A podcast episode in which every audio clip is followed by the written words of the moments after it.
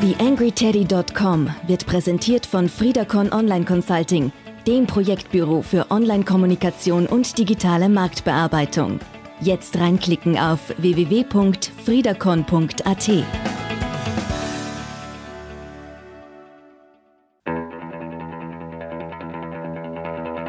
TheAngryTeddy.com, Podcast für Social Media, Online-Marketing und E-Commerce. Hier ist dein Host Daniel Friesenecker. Hallo, Ausgabe 131 des TheAngryTeddy.com Podcasts.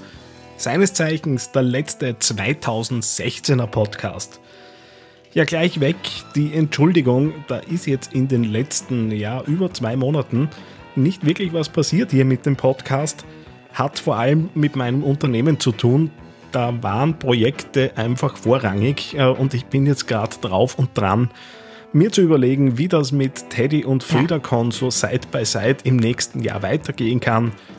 Eines ist sicher, mit dem Teddy möchte ich auf keinen Fall aufhören. Äh, es braucht nur ein bisschen Planung, damit da wieder mehr Regelmäßigkeit reinkommt, weil ihr könnt mir glauben, auch ich habe da keinen Spaß daran wenn wir da in einen unregelmäßigen Intervall hineinkippen. Also, Lebenszeichen kurz vor dem Jahresende. TheAngryTeddy.com und der Podcast geht natürlich weiter. Wie es genau weitergeht, das werden die nächsten Wochen und Tage entscheiden, wo ich mir eben, wie gesagt, diesen ja. Plan zurechtlegen werde. Bevor es losgeht mit dieser Ausgabe, noch ein Aufruf äh, für die, die das vor dem Jahreswechsel noch hören.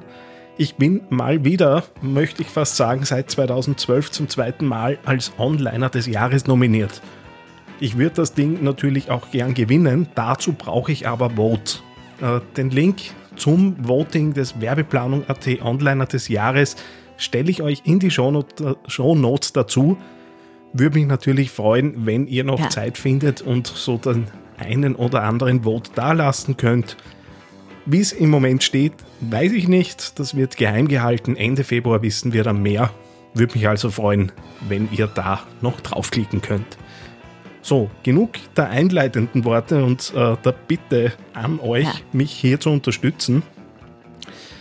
Ich habe mir gedacht, in der letzten Ausgabe des Jahres äh, schauen wir so ein bisschen auf die Planung rund um das Thema Content, weil ja auch so vor allem der Jahreswechsel immer so ein bisschen mit Planung dazu, äh, zu tun hat. Und ich möchte euch da so ein paar hemdsärmliche, recht pragmatische Zugänge zum Thema Contentplanung für Social Media mitteilen. Auch Dinge, die ich durchaus für mich genauso einsetze und euch vielleicht den einen oder anderen Tipp bzw. Input geben, der halt auch wirklich aus der Praxis kommt. TheAngryTeddy.com Podcast. Podcast.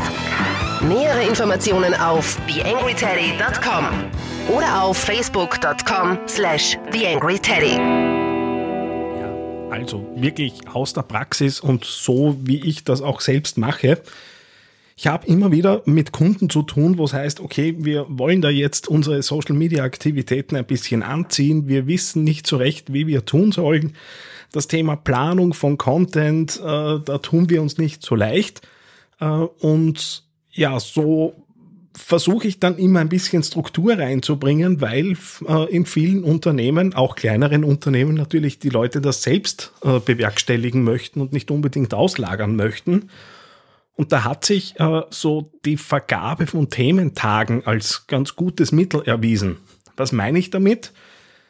Ich nehme mir für Social Media die einzelnen Tage vor und teile jeden Tag sowas wie ein Thema rund ums Unternehmen zu. Das heißt, am Montag könnte der Servicetag sein, der Dienstag könnte der Spaßtag sein, der Mittwoch, äh, da geht es ums Produkt, am Donnerstag geht es äh, um irgendein spezielles Service, am Freitag werden die Leute dann beispielsweise aufgefordert, äh, etwas zu teilen. Ja, und so kann ich mir dann über die verschiedenen Kanäle, die ich als Unternehmen so betreibe, äh, auch in Excel-Listen eintragen, naja, an welchem Tag möchte ich denn über welches äh, Medium diese Inhalte verteilen. Und dadurch ergibt sich ähm, mal also eine Grundstruktur, mit der man schon recht gut Contents planen kann äh, und die auch recht einfach wiederholbar eben abarbeiten kann. Dann geht es natürlich in die Produktion äh, dieser Contents, dieser Inhalte, die natürlich äh, Arbeit macht, klar, ist so. Aber äh, ich tue mir natürlich mit so einem Plan schon mal deutlich leichter, weil er ja auch über Wochen hinweg äh, eben immer wieder duplizierbar ist, äh, um eben genau diese Contents zu erstellen. Das Ausspielen dieser Contents, da gibt's ja Tools noch und nöcher. Äh, Buffer und Hootsuite beispielsweise sind die, die ich üblicherweise dann im Einsatz habe. Das heißt, ich fülle mir äh, auf Basis genau dieser Themenplanung für die verschiedenen Kanäle genau nach Datum dann eben meine Queues an. Nutze ich beispielsweise nur Facebook, äh, habe ich durch, durchaus auch die Möglichkeit, da die Planungsfunktion direkt auf Facebook zu nutzen. Wenn es dann mehrere Plattformen sind, ja klar, dann werde ich natürlich eben genau auf solche Tools zurückgreifen, weil die natürlich ordentlich Arbeit abnehmen. Erfahrungsgemäß ist es dann ja so, dass mit fortlaufender Bearbeitung genau dieser Grundstruktur es dann auch immer einfacher wird, äh, Content zu identifizieren. Man trainiert sich natürlich auch ein bisschen an, was funktioniert, was funktioniert nicht. Und darüber, dass wir ja den, den einzelnen Tagen Themen zugewiesen haben, ist es sehr einfach zu messen, welche Tage funktionieren denn äh, gut und welche funktionieren weniger gut. Jetzt ist mir schon klar, dass es leichte Unterschiede gibt, an welchen Tagen welche Reaktionen äh, eben äh, ausgelöst werden. Da gibt's Studien äh, und, und äh, Tests und Auswertungen noch und nöcher. Jetzt ist es, wenn ich es nicht ganz wissenschaftlich betreibe, äh, ist trotzdem so über die Woche, unter der Arbeitswoche, Montag bis Donnerstag, nicht arg viel Unterschied, gerade auch für kleinere Strukturen, äh, was eben das Verteilen der Contents angeht. Das heißt, ich kann schön rausmessen, welche Tage funktionieren gut, ergo welche Themen funktionieren gut und da natürlich dann auch mal den Gegentest machen, indem ich einfach Themen tageweise verschiebe und schaue und gegenprüfe, ob es dann nicht wirklich am speziellen Tag liegt oder wie eben die Annahme wäre, äh, die einzelnen Themen einschlagen oder eben auch nicht einschlagen. Also ein sehr einfaches, äh, sehr einfache Möglichkeit, hier zu messen und Rückschlüsse über die eigenen Contents eben herauszufinden. Wenn es um die Sammlung von Ideen für eben die äh, verschiedenen Postings geht, greife ich ganz gern auf Trello zurück. Äh, Trello ein sehr einfaches Tool, das mittlerweile auch sehr viele Leute kennen sollten. Link äh, zu den Tools, die ich auch vorher genannt habe, findet ihr natürlich in den Show Notes.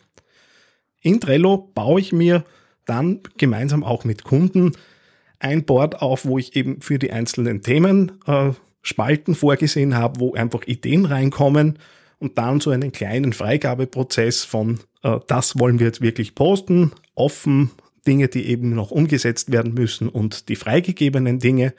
Ja, und dann läuft das Ding eben hinaus. Äh, die verschiedenen Tools, wie gesagt, äh, Hootsuite und Buffer sind da im Normalfall die Mittel der Wahl.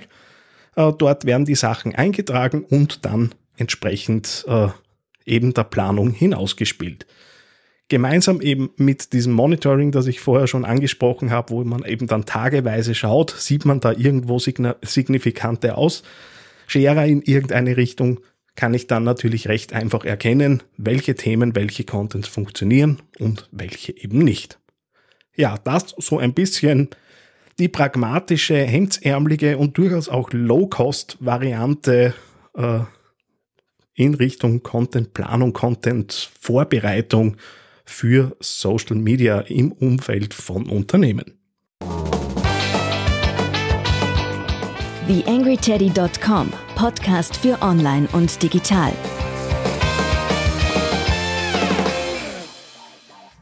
Ja, womit wir am Ende dieser 131. Ausgabe des TheAngryTeddy.com Podcast sind.